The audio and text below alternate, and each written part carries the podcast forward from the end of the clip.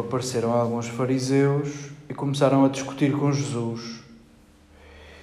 E para o porem à prova, pediam-lhe um sinal do céu.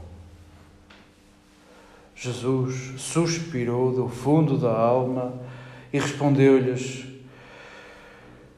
Por que pede esta geração um sinal? Em verdade vos digo, não se dará nenhum sinal a esta geração. Depois deixou-os, voltou a subir para o barco e foi para outra margem do lago.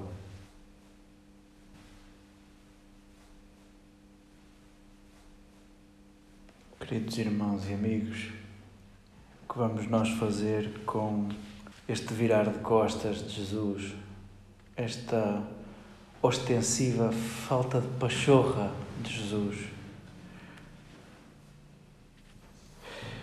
Talvez fosse mais fácil compreendermos este parágrafo se começássemos a ler o Evangelho de Marcos no capítulo 8, com o parágrafo que precede este que acabamos de escutar. Jesus olha para a multidão que o segue, vê que o dia está a acabar, vê que estão fracos e sugere alimentá-los contra a resistência dos seus mais íntimos que dizem que não há comida que chegue. Nós não sabemos dizer uma palavra sobre este sinal maravilhoso de Jesus que a comunidade cristã nunca esqueceu e quis registar por escrito. Não sabemos bem o que fazer com o sentido literal de Jesus ter multiplicado pães percebemos perfeitamente o sentido simbólico e metafórico da vida de Jesus, que foi pão rasgado e distribuído e chegou para todos, e é isso que ele pede aos seus discípulos para serem pão rasgado e distribuído para alimento de muitos.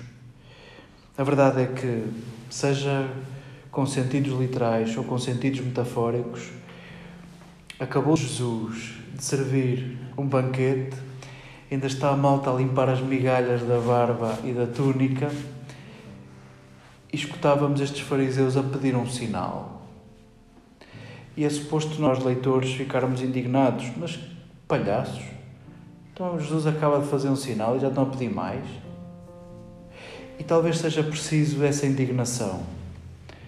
Marcos precisa dessa indignação. Exatamente, querido leitor. Não faz sentido nenhum, pois não? Então, e quando vais tu parar de pedir sinais? Talvez seja esta uma das possíveis intenções do evangelista Marcos.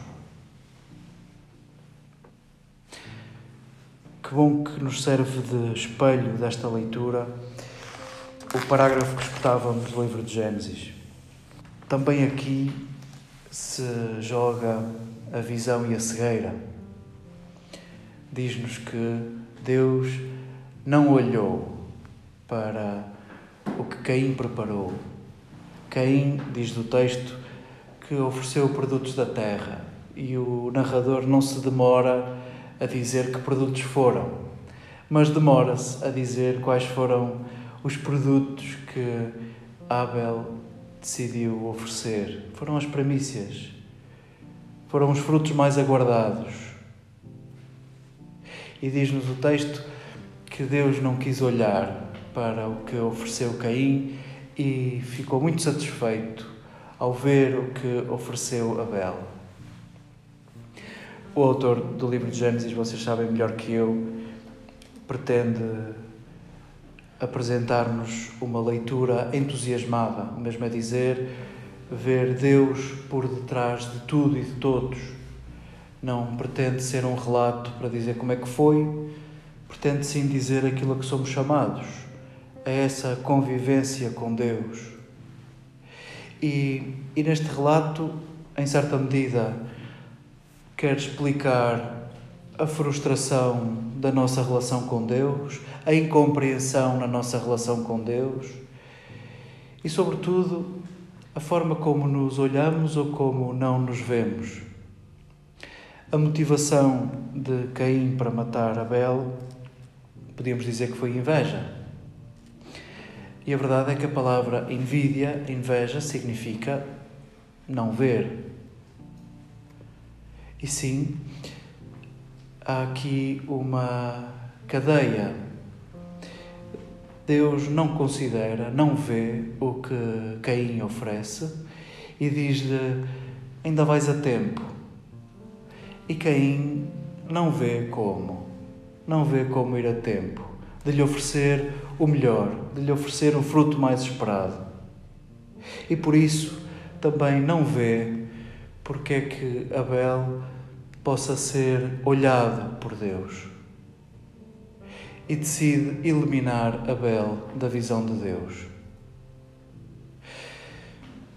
Vamos, importa-nos este exercício narrativo do autor do livro de Gênesis à volta da inveja, à volta da cegueira, para olharmos o Evangelho colocados nós na posição de leitores, a olhar para estes fariseus que pedem um sinal a Jesus e nos parecem a nossos olhos completamente cegos, eles que acabaram de ver um grande sinal, serve-nos tudo isto para nós apurarmos a nossa visão.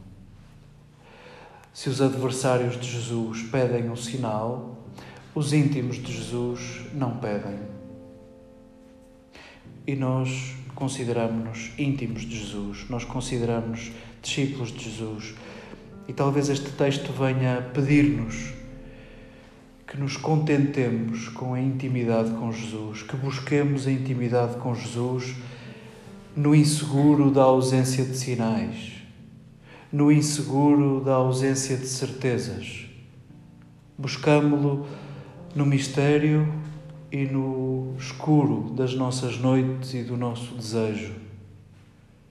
E possa ser este o registro com que buscamos o nosso amado, com que entrevemos o nosso amado, com que entrevemos a sua presença no cuidado uns pelos outros, na forma como nos olhamos uns aos outros, como eleitos de Deus, como erguidos por Deus possa o texto que nos é servido, estes textos que nos são servidos, ser a refeição do dia de hoje para nos configurarmos a Jesus, para escolhermos ser pão. Possa a pista que Marcos nos oferece, como toda a arte tem o poder de sugestão, possa a palavra que nos oferece Marcos sugerir-nos um caminho, ainda que inseguros e ainda que na noite buscamos aquilo que dá sentido à nossa vida, não por sinais extraordinários, mas no dom de si, e descobrimos-lo presente no cuidado uns pelos outros e no dom de nós próprios.